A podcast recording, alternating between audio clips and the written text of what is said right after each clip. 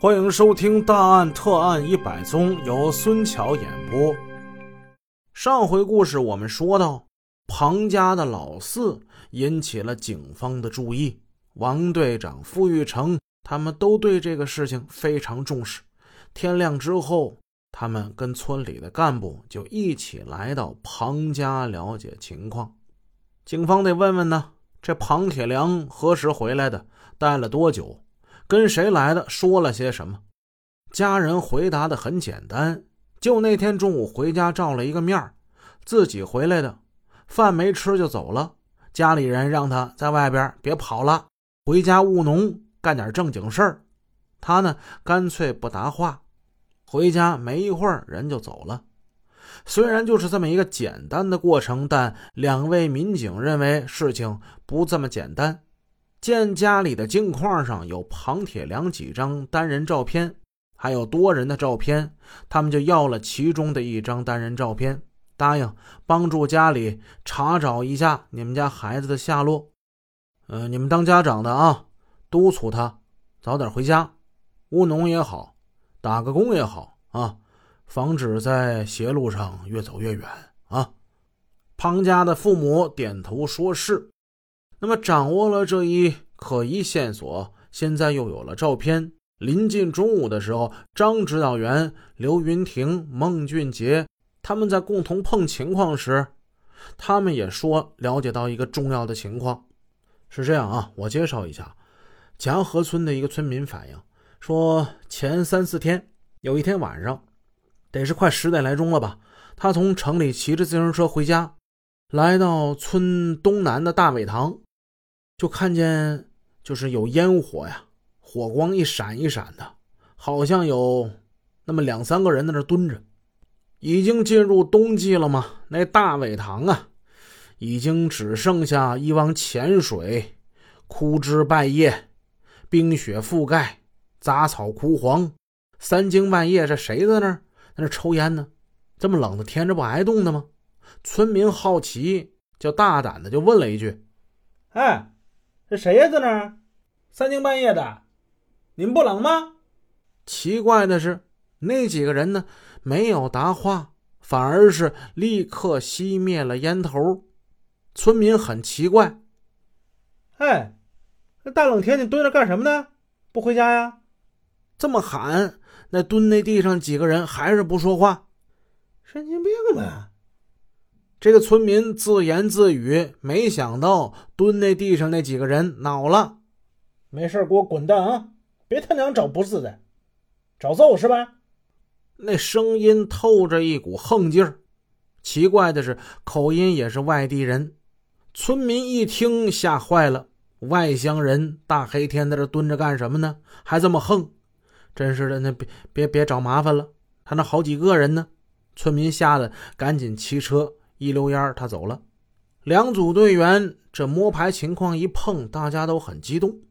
张指导员、王队长、刘队长还有民警们分析：如果庞铁良是偶然回家，那为什么如此行色匆匆，连顿饭不吃就走了呢？显然不是回来探家的，而是可能在进行着什么不可告人的秘密，只是出于掩饰，这才做出了回家的样子。故意回家不过是蜻蜓点水，茶不饮，饭不食，人未坐，转角就走了。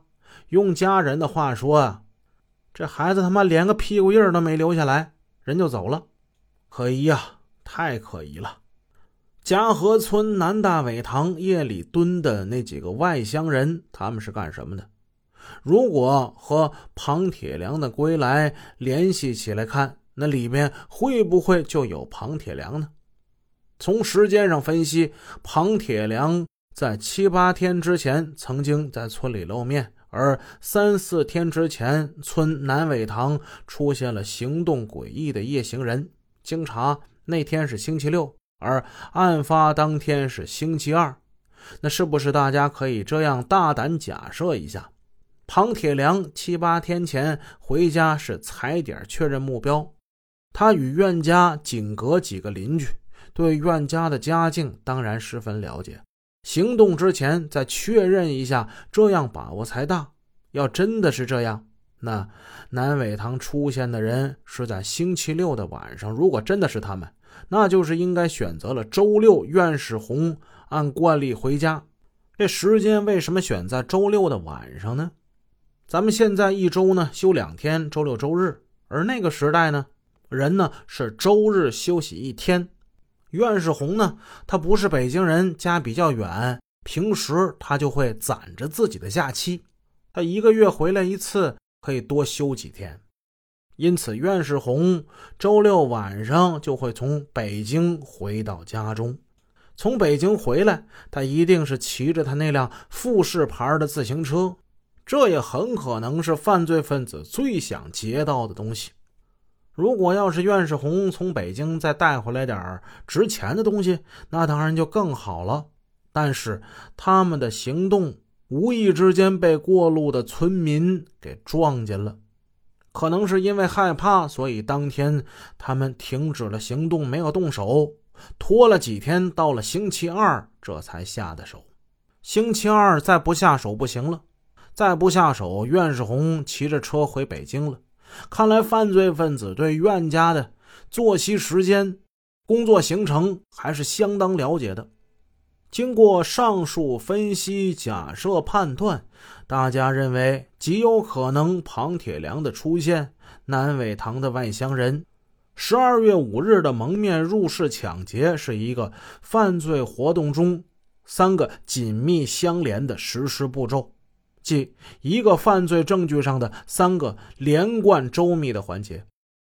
根据这一判断，专案组进一步分析认为，十二月二日，也就是星期六那天，劫匪在村南尾塘被惊动，未敢行动后，一定不会选择再从夹河村向通河村行动，他们一定会改变路线，从另一个方向进村。